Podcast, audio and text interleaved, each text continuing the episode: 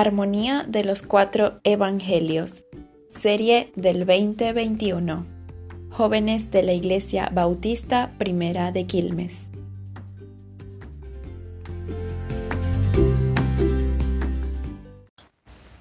Como pudieron notar los que estudiaron o los que leyeron, hoy es la clase número 8. ¿Qué significa eso? ¿Qué significa que hoy es la clase número 8? No sé, que me lo diga Agui. Y hoy vamos a ver la tentación de Jesús. Muy bien. Pero también significa que se, se acaba el segundo periodo de las clases y que la próxima entrega o clase va a ser un desafío, una prueba, un reto bíblico, con premios incluidos. Así que quedémonos atentos por lo menos a esta última clase, que todos estos tips, todo lo que demos hoy, será preguntado. Bueno, vamos a hacer rápidamente un... Hoy vamos a ver la tentación de Jesús, pero vamos a recordar rápidamente por lo menos los titulares de las clases que vimos los últimos tres domingos, los últimos tres sábados, perdón. En la clase 5 fue sobre la genealogía del Señor Jesús. ¿Sí? Nos recordamos de eso, ¿verdad? Eh, vimos cosas particulares como que uno de los evangelistas narraba la genealogía de manera ascendente y otro lo, narraba de manera descendente. Son tips que les voy a tirar para que lo recuerden para la próxima, el próximo desafío. Ajá. Luego, ¿qué vimos después de la genealogía del Señor Jesucristo? Vimos el nacimiento del Señor Jesucristo. ¿Sí? Por ahí tengo a, al bar que es Steffi que me corría si me equivoco en algo de lo que estoy diciendo. El nacimiento del Señor Jesucristo. ¿Qué fue lo que implicó? Ahí también se habló del nacimiento de Juan el Bautista. Se habló de, de los padres de ellos. Eh, y bueno, de cómo fue el tema, cómo fue el milagro, cómo cambió y cuál era el concepto o lo que se quería, cómo, cómo esto revolucionaría, si se puede usar una palabra mm, quizás no tan acertada, pero cómo cambiaría el concepto de lo, de lo que el pueblo judío también, digamos, esperaba. El Señor Jesucristo nació de manera más humilde, en un pesebre, eh, y, para ser rey de los judíos. Es algo muy paradójico para lo que pensaba el pueblo judío de cómo vendría su Salvador. La clase número 7 la clase número 7, eh, la que dio Pablo la semana pasada, fue el bautismo del Señor Jesucristo. Y se habló mucho del ministerio de Juan el Bautista, eh, de quién era Juan el Bautista, de las profecías que se hacían de Juan el Bautista y del Señor Jesucristo y cómo se cumplieron en ellos dos. ¿Sí? Que Juan el Bautista se iba a ser y fue el que iba a anunciar el camino del Señor Jesús. Y que era necesario que Juan bautizara a Jesús para que él pudiera iniciar su ministerio. Recuerden que cuando Juan le dice, no, pero si más bien tú me tienes que bautizar a mí, Jesús le dice, no, vamos a hacer esto porque es justo que lo hagamos, es necesario. ¿Sí? Eh, bueno, son momentos hermosos, cosas que siempre es importante que recordemos de los evangelios. Y siempre hablábamos en cada una de las clases lo que decía cada uno de los evangelistas respecto a una temática. Entonces, vamos hoy con la clase número 8, que es la tentación del Señor Jesús. Esto lo narran tres evangelistas. Lo narra Mateo, Marcos y Lucas. ¿Sí? ¿Verdad? Vamos a leer en nuestras Biblias, vamos a citar, a, posicionarnos en donde están en cada uno de los evangelios estos eh, estos hechos, que son Mateo 4 del 1 al 11. Yo los voy a leer todos, pero les recomiendo que los busquen y los lean conmigo. Mateo 4 del 1 al 11. Después vamos a hablar del contexto en cada uno de estos, de los, del, cada uno de los evangelistas. Vamos, yo lo estoy leyendo en la nueva versión internacional. Dice, luego el Espíritu llevó a Jesús al desierto para que el diablo lo sometiera a tentación. ¿Luego de qué? Aquí ya venimos de él, el bautismo. El bautismo. Entonces, recordemos que el bautismo fue en dónde? En el río Jordán.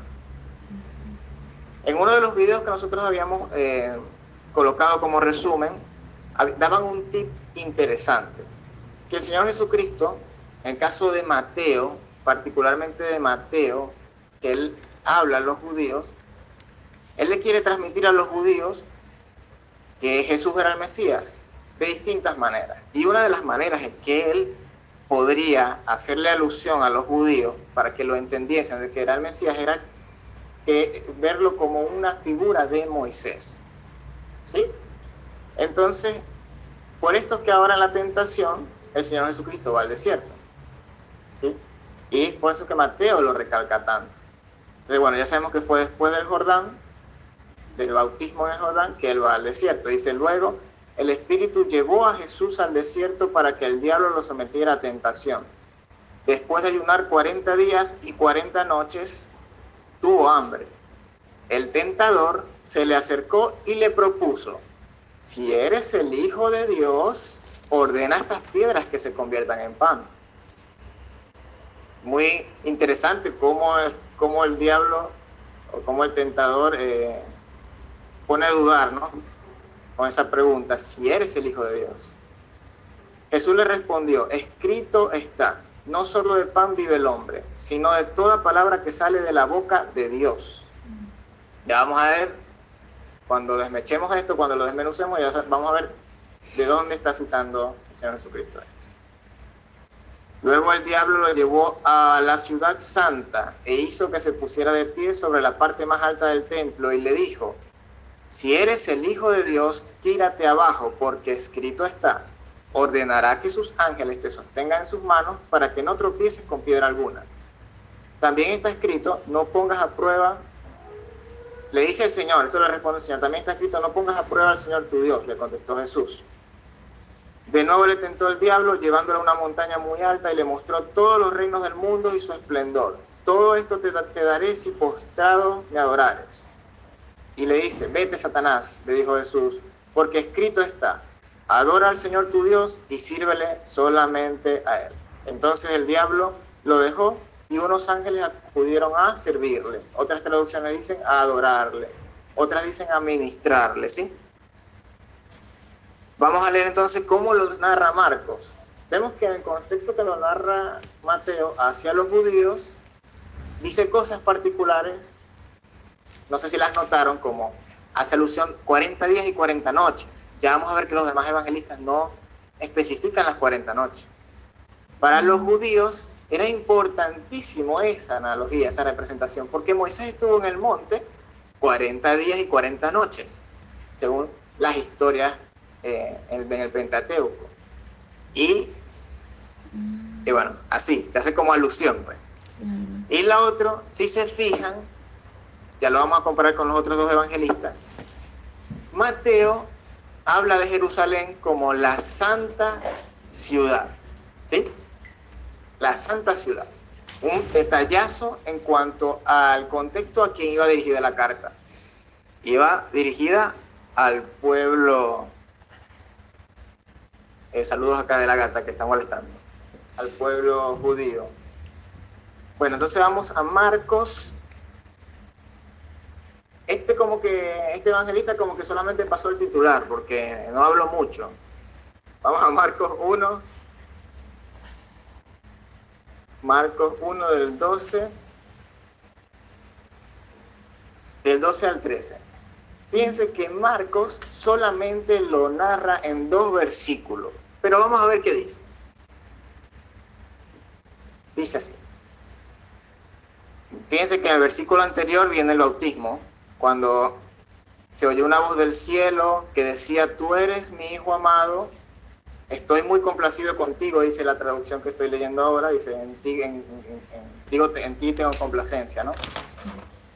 Dice, enseguida el Espíritu lo, la Reina Valera dice lo mismo que dice la mía, lo impulsó a ir al desierto. ¿Sí? Es un, detalle importante.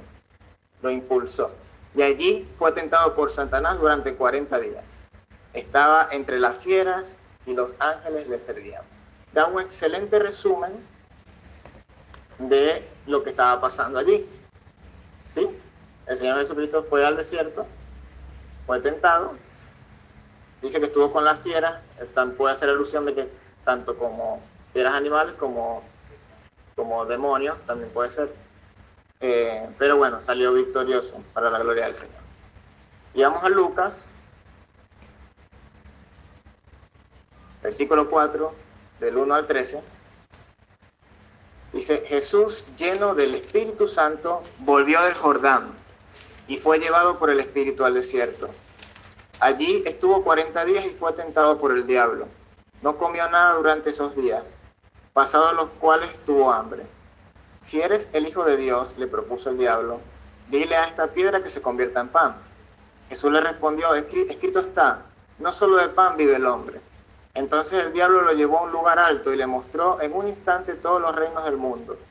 Sobre estos reinos y, y todo su esplendor te daré la autoridad, le dijo, porque a mí me ha sido entregada y puedo dársela a quien yo quiera.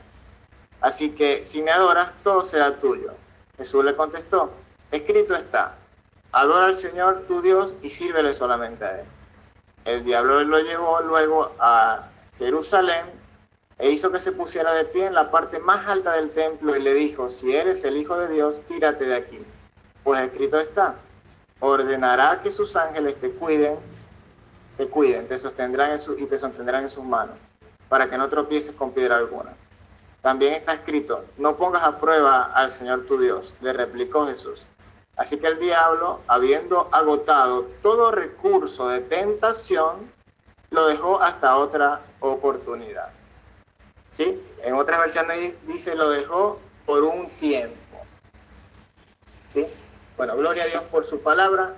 Leímos las tres versiones que salen en los evangelios. Cada una tiene particularidades. Cada escritor tiene algo que resaltar. Los que más describen son Mateo y Lucas. ¿Sí? Entonces, ahora vamos con partes muy interesantes de lo que estamos estudiando de lo que es la tentación.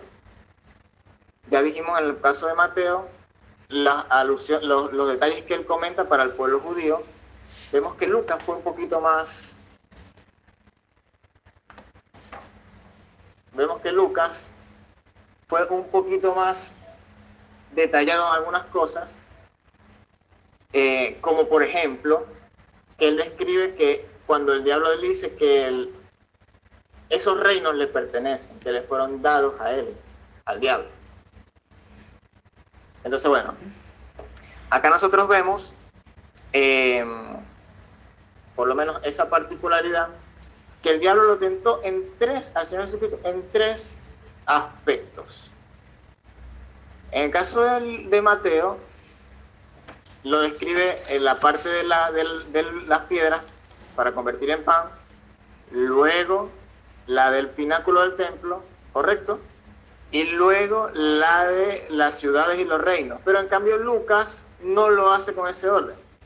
Lo hace con los panes, las piedras, lo hace luego con el pináculo, con los reinos como segundo y luego el pináculo del templo como tercero.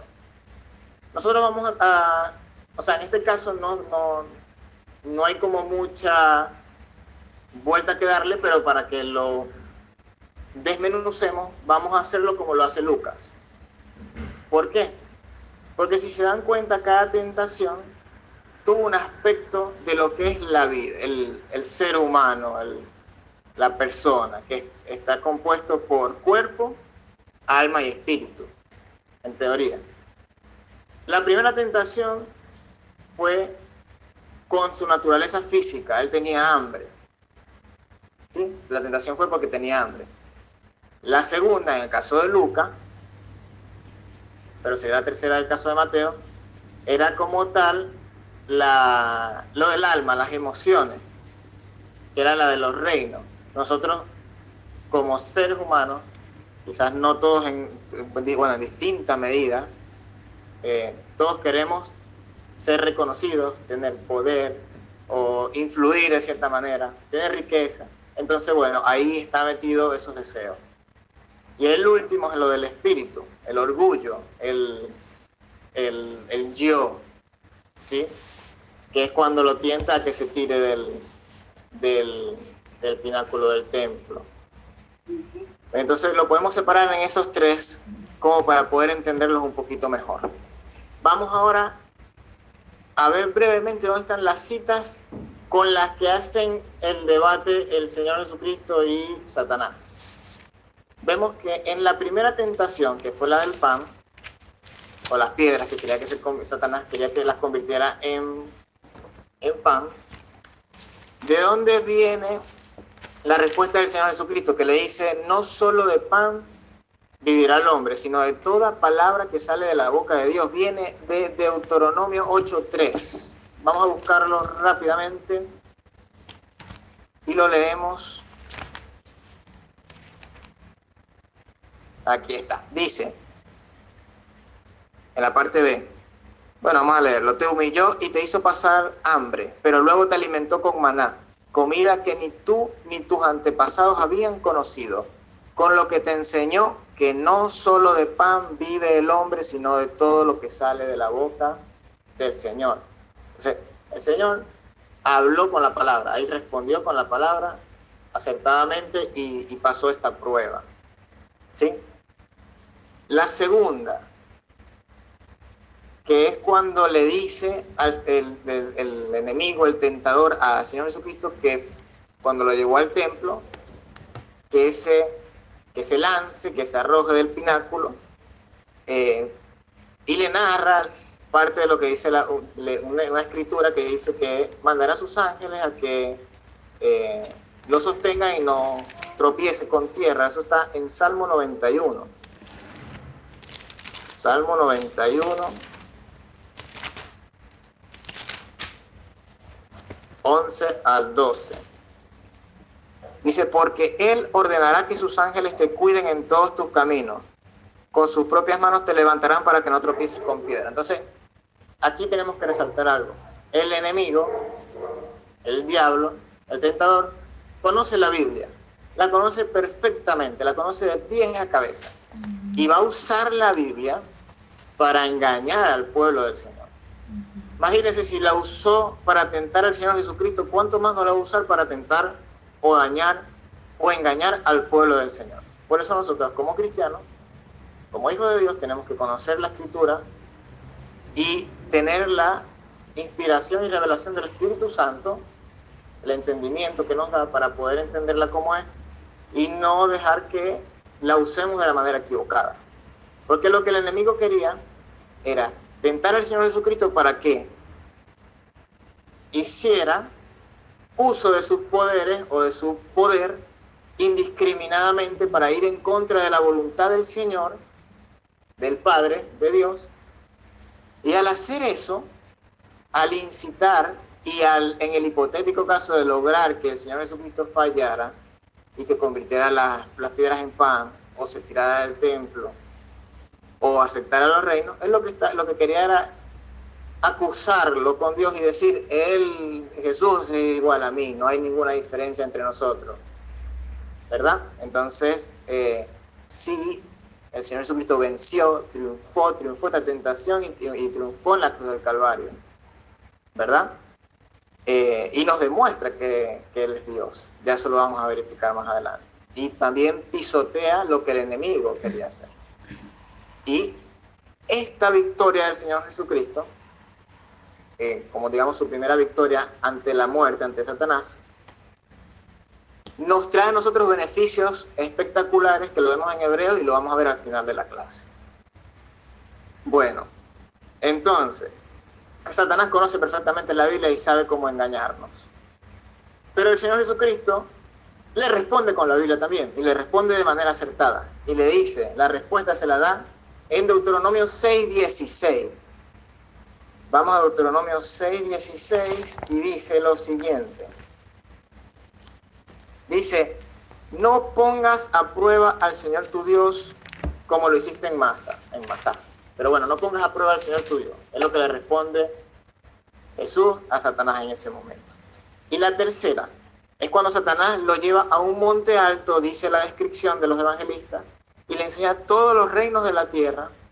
Lucas es más específico, dice reinos y potestades, ¿sí? Como, como sus gobiernos, su riqueza, su poder, todo. Se lo, expresa, lo describe Lucas. Em, y también describe Lucas que Satanás dice que eso le fue dado, es de su potestad, y él a quien quiere se lo entrega. Nosotros sabemos que cuando el Señor Jesús eh, fue resucitado, se le entregaron las llaves del de, infierno, y bueno, ya todo esto realmente era heredad del Señor Jesucristo. Es la heredad. Los reinos le pertenecen al Señor, al Señor Jesucristo, la potencia, todo, la potestad. Pero aquí Satanás lo está tentando más allá, le está diciendo, no tienes que pasar por la cruz para que tengas todo esto que te pertenece, porque Jesucristo es el heredero de todo eso. Él le dice, no tienes que sufrir dolor, yo te lo voy a dar. Es un atajo, no tienes que morir en la cruz, no pasa nada, yo te lo doy, aquí lo tenés. No tienes que separarte de Dios por ese instante cuando mueras que te conviertas pecado y te hagas pecado. Puedes pasar esa copa, solamente me tenés que adorar y yo te lo voy a dar todo. Entonces fíjense, uno a veces lo lee como por encimita y, no le presta atención como a esos detallitos, ¿no? Todo le pertenece al Señor Jesucristo.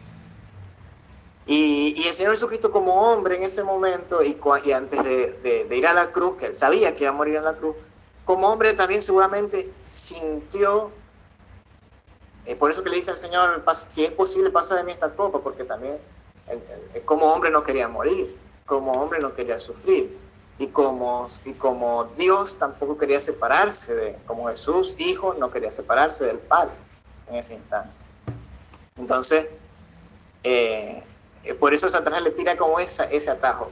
Y él venció. Venció. Un dato aquí curioso es que dice que lo llevó a un monte alto. Obviamente no hay en el mundo un monte alto donde se pueda ver todos los reinos de la tierra. Aquí se puede pensar que es una especie de, eh, como algo espiritual, donde lo lleva, donde puede ver o presenciar todos los, reinos del, del mundo. ¿Sí? Como se ve aquí en la imagen. Muy buena la imagen de, servicio técnico, de soporte técnico. Está ahí. Eh, entonces ahí vemos los tres casos, ¿verdad? Los tres casos del... Ay, me falta dónde está, dónde está eso, no sé si le dieron el cuadernillo. ¿Dónde está la respuesta del Señor Jesucristo? ¿Cuál es la respuesta que le da? ¿Y dónde está? Ah, en Deuteronomio 6.13 leyendo los labios de Estefanía, es Deuteronomio 6.13. Dice lo siguiente, teme al Señor tu Dios. Ahí leyó el ultimátum. Sírvele solamente a Él. Dice mi traducción. La, en, el libro, en el Evangelio dice, al Señor tu Dios adorarás y a Él solo servirás. ¿Sí? Y así lo recordamos nosotros, lo hemos leído así más que todo en la Reina Valera. Gloria al Señor. Gloria al Señor, que, a Dios que triunfó en ese momento. Esto nos dice dos cosas importantes. Nosotros como jóvenes y jóvenes de Cristo, nosotros tenemos que saber quién era Jesús. Y nosotros siempre decimos que Jesús era 100% hombre, pero también era 100% Dios. Aquí se ve reflejado eso claramente. ¿Por qué? Al Jesús ser tentado significaba una cosa, que Jesús lo podía hacer. Si Jesús fue tentado a convertir las piedras en pan, era porque Jesús lo podía hacer. ¿Sí? Si Jesús fue tentado a tirarse del pináculo del templo, era porque lo podía hacer. Si fue tentado con eh, recibir los reinos, lo podía hacer, porque como humano tenía esas, digamos, podría tener esas necesidades. Pero como era 100% Dios, demostró que no cayó en la tentación. Entonces, esta, este evento, para nosotros como cristianos, nos da esas dos confirmaciones. 100% hombre, pero 100% Dios. Y por lo cual nunca, nunca fue manchado con pecado. Fue puro hasta el final. Otro dato importante. Nosotros vemos la tentación como un nombre algo negativo. Entonces, uy, estoy siendo tentado y nos asustamos la tentación. De hecho, un dato curioso es que Mateo es el único que menciona al diablo como el tentador. Un dato curioso. Pero entonces nosotros vemos la tentación como algo malo. Pero nosotros como cristianos, como hijos de Dios, tenemos que entender que la Biblia habla de las pruebas. ¿sí? Y de que es necesario que el cristiano pase por pruebas. De hecho, nos compara con, con el oro, que hemos pasado por el crisol para purificarnos. O siempre habla de que somos pasados por fuego. ¿Sí?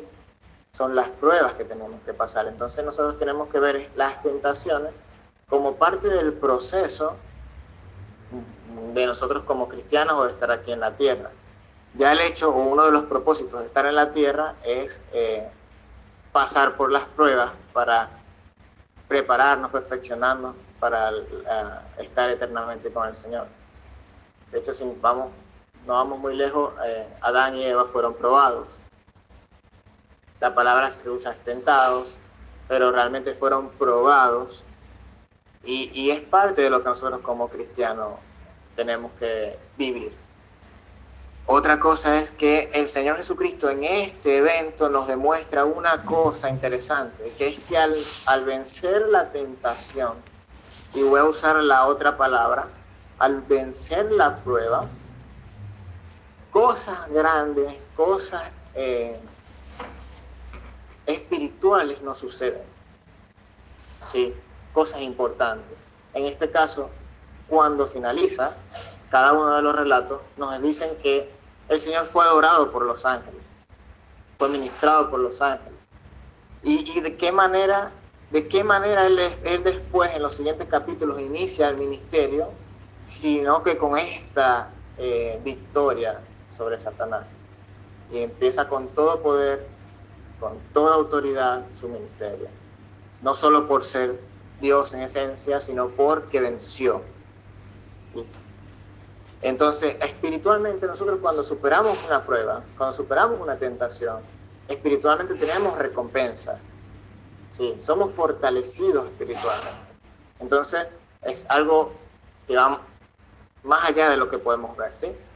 Y más allá de lo que podemos meter en una ecuación.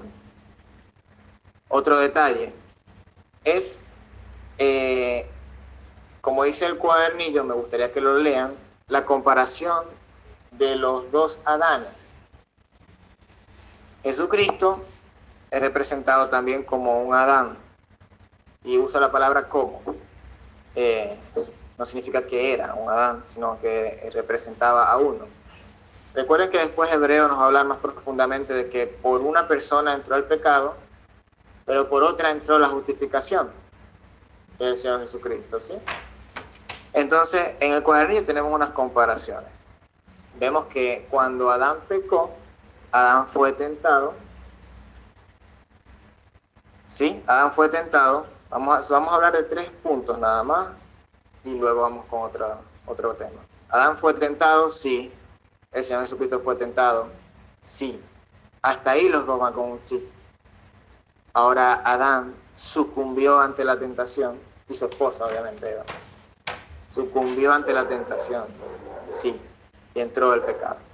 Pero el Señor Jesucristo sucumbió o resistió. Resistió. Ahí se diferencia. Jesucristo resistió. Y esa palabra es interesante. De hecho, la Biblia lo usa en, en otra cita cuando dice, resistid al diablo y huirá de vosotros. ¿Sí? Entonces, no es casualidad que la repita o que la use, ¿no? Entonces, Adán sucumbió, Jesús resistió. Y luego, por las, porque Adán sucumbió, entró el pecado y la muerte. Pero porque el Señor Jesucristo resistió, entró la justificación y la vida eterna para la gloria del Señor. ¿Sí? Entonces, para nosotros, la tentación del Señor Jesucristo, así como las demás partes de su, de su evangelio, las demás partes de su ministerio, eh, tiene que ser eh, para nosotros algo sumamente importante, sumamente de valor por lo que representa en nuestra vida espiritual. ¿Sí? Eh, por medio del Señor Jesucristo viene esas dos palabras, bueno, esta palabra es una de las que vamos a ver de tantas, la justificación es súper importante y por lo, tal, por lo cual tenemos vida eterna en el Señor Jesús. Y eh, hay una, lo que les comentaba que en Hebreos decía algo que es muy poderoso, que es lindo para nosotros, es que en Hebreos 14 em, del 15 al 16, lo voy a leer, de Hebreos del 14 del 15 al 16,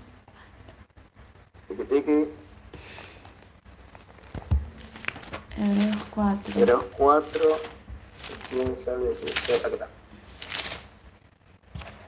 Dice, porque no tenemos un sumo sacerdote incapaz de compadecerse de nuestras debilidades, ojo allí, sino uno que ha sido tentado en todo de la misma manera que nosotros. ¿Sí? Vemos que ha sido tentado de la misma manera que nosotros, pero sin pecado. Triunfó. Pero, pero vemos que dice que es incapaz de... Que, que no tenemos un sacerdote, un sacerdote que es incapaz de compadecerse. Lo está hablando en la negativa. O sea, tenemos un Dios, un Jesús, Jesucristo, que se compadece de nosotros por nuestras debilidades, nos entiende, porque Él ya lo vivió ella pasó por eso, pero él triunfó.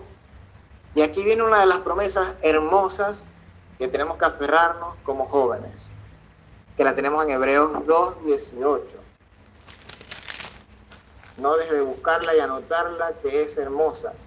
Dice, conectándola con la anterior y con lo que estamos hablando, por haber sufrido él mismo la tentación, ¿sí? Puede socorrer a los que son tentados. Gloria a Dios, ¿no? No solamente tenemos un sumo sacerdote, un Jesucristo que, no se, que se compadece de nuestras debilidades, sino que como Él las vivió, las entendió y las venció, Él nos va a ayudar a nosotros también. Entonces tenemos que creer en esa promesa. Ahora, para finalizar en el, en, Igual quiero que, en su casa lo analicen bien, el último cuadrito que está acá. Este cuadrito lo vamos a comparar con el versículo, con la cita bíblica primera de Juan 2, del 15 al 16. El cuadrito lo explica también, pero vamos a leerlo. Eh, está muy buena, es muy gráfica. Pero ¿qué dice esa cita? Me pregunto yo o nos preguntamos nosotros. Eh, es algo curioso es una buena manera de separarlo y al principio dijimos que lo podíamos separar así. Pero fíjense que ahí el, apóstol Juan lo separa eh, las tentaciones en tres tipos de tentaciones. Tres tipos de tentaciones. Dice, no amemos al mundo. No, no amen al mundo ni nada, ni nada de lo que hay en él. Si alguien ama al mundo, no tiene el amor del Padre porque nada de lo que hay en el mundo, y ahí me empieza a describir las tres categorías de nada de lo que hay en el mundo. Dice, la primera es los malos deseos del cuerpo. ¿Qué dice el cuadernillo entonces en el primer cuadro? Los deseos de la carne. Entonces, aquí el apóstol nos está diciendo que la carne, que nuestro cuerpo, quiere cosas que no son lo que el Espíritu eh, quiere, ni nuestro Espíritu ni el Espíritu Santo. ¿sí? Ahora vamos con el segundo aspecto, la segunda categoría. Dice la codicia de los ojos. ¿Qué dice nuestro cuadernillo? Los deseos de los ojos. Entonces, ¿cuál es o qué se puede catalogar como los deseos de los ojos? Eh, la riqueza, el poder, la lujuria, una persona, la dominación, todo lo que me provoque con la vista, ¿sí? Y la última categoría, la arrogancia de la vida, que dice nuestro cuadernillo, que es lo que dice otra traducción, no sé si me lo confirma la Reina Valera, creo que dice lo que dice el cuadernillo, dice la vanagloria de la vida. ¿Sí? Vamos a ver. Yo lo busco acá en mi Reina Valera. Sí, la soberbia de la vida, dice mi Reina Valera viejita. Mm. Vamos a ver si encuentro la Reina Valera 1960. La vanagloria de la vida, eso es correcto. Entonces, vemos entonces que el apóstol allí eh, lo describe en tres aspectos de la tentación, o tres categorías. La categoría física, que son los deseos de la carne, no lo olvide, los deseos de los ojos, o lo que los ojos pueden codiciar, y la última que es la vanagloria de la vida, nuestro orgullo, lo que nosotros nos, nos haga sentir poderosos, etc. Cada uno de nosotros sabe cuáles, digamos, nuestras debilidades en cada uno de estos aspectos. Entonces aquí hacemos una comparación, ya para finalizar, de, de los dos Adanes, que sería el Señor Jesucristo y Adán. Vemos que Adán, en, la, en el aspecto, en el grupo de los deseos de la carne, eh, vio que el, que el árbol era bueno para comer, ¿sí? En la parte de los ojos dijo que era agradable a los ojos, dice la Biblia, en Génesis 3.6. Y en la vanagloria de la vida dice que el árbol era codiciable para alcanzar la sabiduría. entonces podemos, podemos meter esas tres eh, oraciones en cuanto a la tentación de Adán en las tres categorías. Adán fue tentado en las tres categorías. Eh, Jesús también fue tentado en las tres categorías. Fue tentado en la categoría de los deseos de la carne. Lo hemos descrito en, en Lucas en 4 del 1 al 13 con más descripción que Mateo y obviamente muchísima más que Marcos, que dio dos, versículos nada más, que solamente dio el resumen. Ah, Marcos habló para el Twitter, los demás hicieron el, la descripción completa. Entonces, bueno, en Lucas, eh, los deseos de la carne, el Señor Jesucristo fue tentado con que le dijera la piedra que se convirtiera en pan, porque tenía hambre. ¿Sí? En la parte de los deseos de los ojos, el diablo le mostró todos los reinos de la tierra. Lo vio. ¿sí? Y en la vanagloria de la vida, cuando le dice en el templo que se eche abajo para que los ángeles lo, lo rescaten y no lo dejen tropezar. Eh, ¿Por qué? Porque hay, aquí hablamos de la vanagloria. Porque había una... Eh, esto era como como una especie de creencia, no era lo que estaba escrito en el Pentateuco, ni era lo que se había profetizado, pero los judíos como que habían hecho una especie de, de si se puede decir así, teoría. Ellos pensaban, está escrito no en, no en libros oficiales, ellos pensaban de que el Mesías iba a, a venir volando por encima del templo, iba a aparecerse allí en el templo volando y, todos le iban a adorar y es el Mesías. Era una de las, como lo que decían los rumores de pasillo, eh, pero eso no estaba escrito. Entonces, por eso que también está haciendo esta tentación, porque al él tirarse del templo y ver que los ángeles lo, no lo dejan caer, todos lo verían y todos le adorarían y todos admitirían que él era el Mesías. Entonces ahí, eh, digamos que con esta, versión, con esta parte que es la categoría de la vanagloria de la vida, el Señor Jesucristo fue tentado como que, eh, sí, estoy sirviendo al Señor, se van a dar cuenta que soy el Mesías, o voy a glorificar a Dios de igual manera. Pero no, así no lo quería Dios. Entonces, eh, obviamente no era la forma de Dios, no era el camino de Dios. y para finalizar la clase, eh, un detalle, lo va a encontrar también en el cuadernillo, pero un detalle importante es que eh, los obedientes son los que, o los que obedecen la palabra, obedecen al Señor, son los que van a llegar hasta el final. Y son los que Dios va a reconocer. Eh, aquí en cuanto a la tentación vemos que más puede hacer una persona obediente al Señor contra el enemigo que lo que puede hacer una persona, no sé, que haga milagros o que tenga distintos poderes. La persona que obedece al Señor tiene más eh, fuerza para poder soportar la tentación que le da el Señor, la fuerza se le da por ser obediente, eh, más que cualquier otra persona. La clave es ser obediente como el mensaje principal, obedecer. Porque el Señor Jesucristo, con, la, con el poder que tenía, podía hacerlo, como les dije, todo lo que lo tentó el enemigo. Pero él fue obediente a Dios, a su Padre. Y bueno, ese es el, el mensaje principal, ¿sí? Eh, la obediencia. Dios pide obediencia antes que sacrificio. Eh, bueno, me parece que, creo que pasamos todos los puntos. Por si acaso lo reviso. Sí, me parece que vimos todos los puntos.